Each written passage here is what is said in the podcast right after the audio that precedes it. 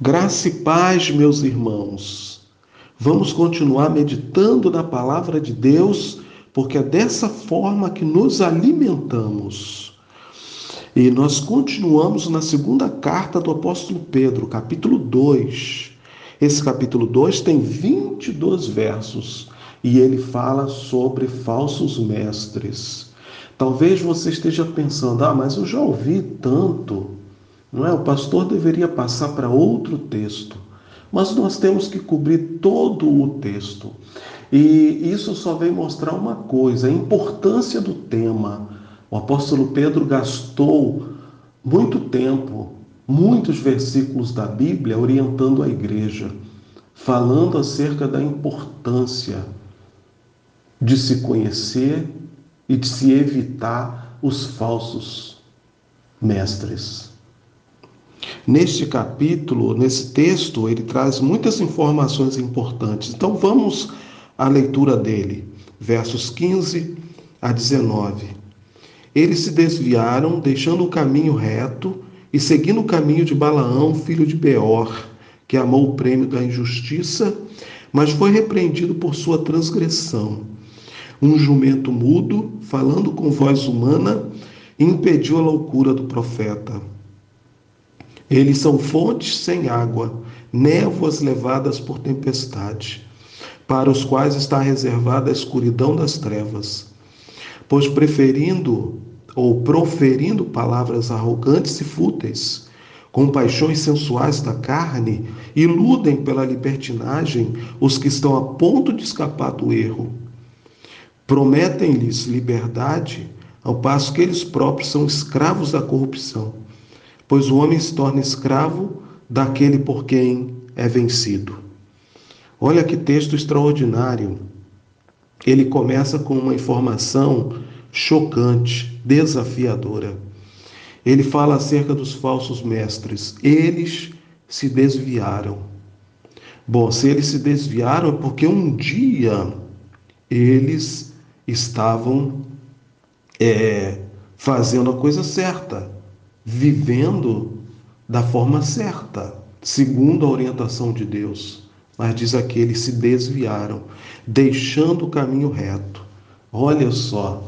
Então, esses falsos mestres, falsos profetas, eram pessoas, eram crentes que andavam bem, que estavam bem no caminho do Senhor. Mas em determinado momento, a determinada altura da caminhada, eles se desviaram. E por que eu digo que isso é uma informação chocante? Porque nós estamos no caminho do Senhor. Então, quem está no caminho do Senhor, procurando fazer a vontade do Senhor, corre o risco de se desviar e de se tornar um falso profeta. Então, veja a necessidade que temos de vigiar, de estudar a palavra do Senhor, de pedir graça, pedir misericórdia ao Senhor, Pedir que Ele nos abençoe, que Ele nos cerque com seu cuidado, para que não venhamos nós mesmos a nos desviarmos do caminho reto, como aconteceu com os falsos mestres.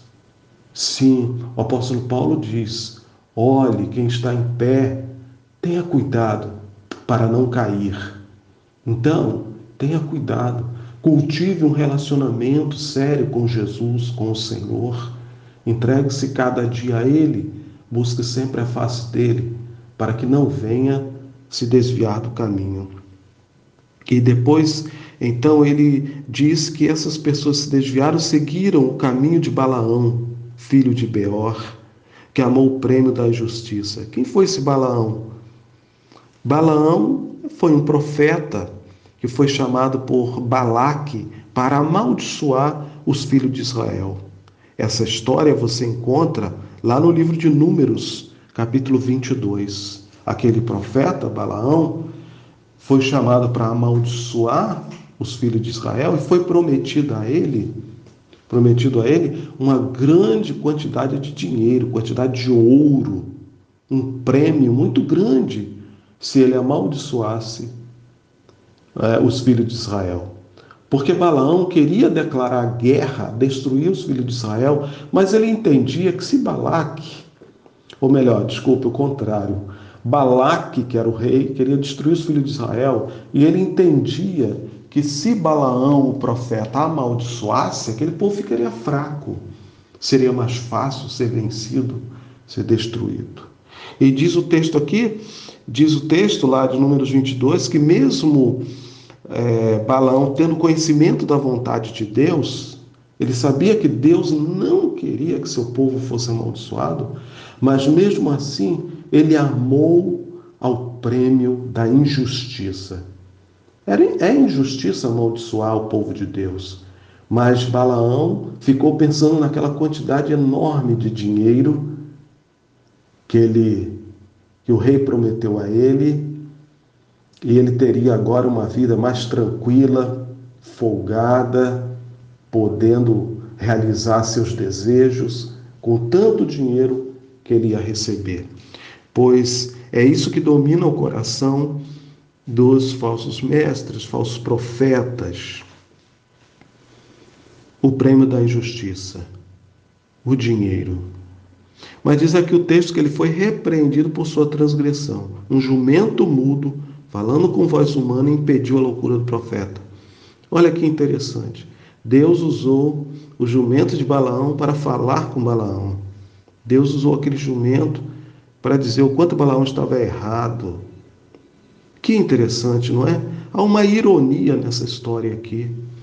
E a ironia é que Deus não usa falsos profetas. Deus não usa falsos mestres para falar com sua igreja, para falar com seu povo. Mas Deus é capaz de usar um jumento para falar com as pessoas. Olha só. Um jumento pode ser usado por Deus para levar a palavra dele, mas não um falso profeta. E continuando, então, ele vai falando que aqueles falsos mestres são fontes sem água.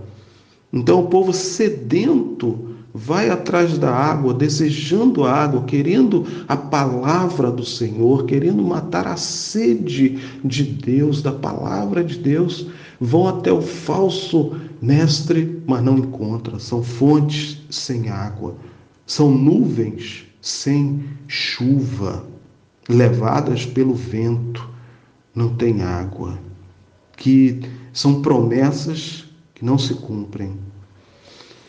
Então, diz o verso 18 que eles proferem palavras arrogantes e fúteis, vazias, com paixões sensuais da carne, iludem pela libertinagem os que estão a ponto de escapar do erro. Olha só, pessoas que estão querendo escapar do erro, do erro do falso evangelho, do erro da falsa religião, pessoas sedentas por Deus, desejando a palavra, desejando seguir o Senhor, mas são iludidas pelos falsos profetas. Diz aqui que eles usam palavras arrogantes, fúteis, vazias, sensuais, e assim, aqueles que estão quase conseguindo se libertar do erro são novamente prisioneiros. Diz o verso 19: prometem-lhes liberdade. Os falsos profetas, falsos mestres, prometem liberdade aos seus ouvintes. Prometem liberdade, mas, diz aqui, eles próprios são escravos da corrupção pois o homem se torna escravo daquele por quem é vencido. Eles foram vencidos pela corrupção, a corrupção do coração, a corrupção do pecado, a corrupção da ganância. Eles foram vencidos por essa corrupção, eles são escravos. Como eles podem trazer liberdade para outros? Não conseguem. Aqueles que ouvem, que dão atenção aos seus falsos ensinos, se tornam também escravos.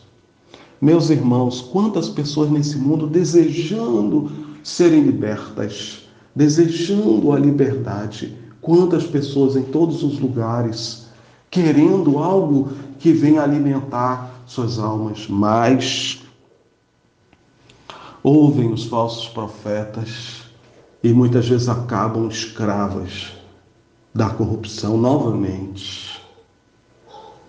Que Deus nos abençoe e nos dê clareza para a gente entender Sua palavra, aprender, crescer, levar essa palavra, essa água viva para aqueles que estão sedentos, para aqueles que precisam de liberdade e que Deus nos guarde, nos proteja também de jamais se tornar um falso mestre, um falso profeta.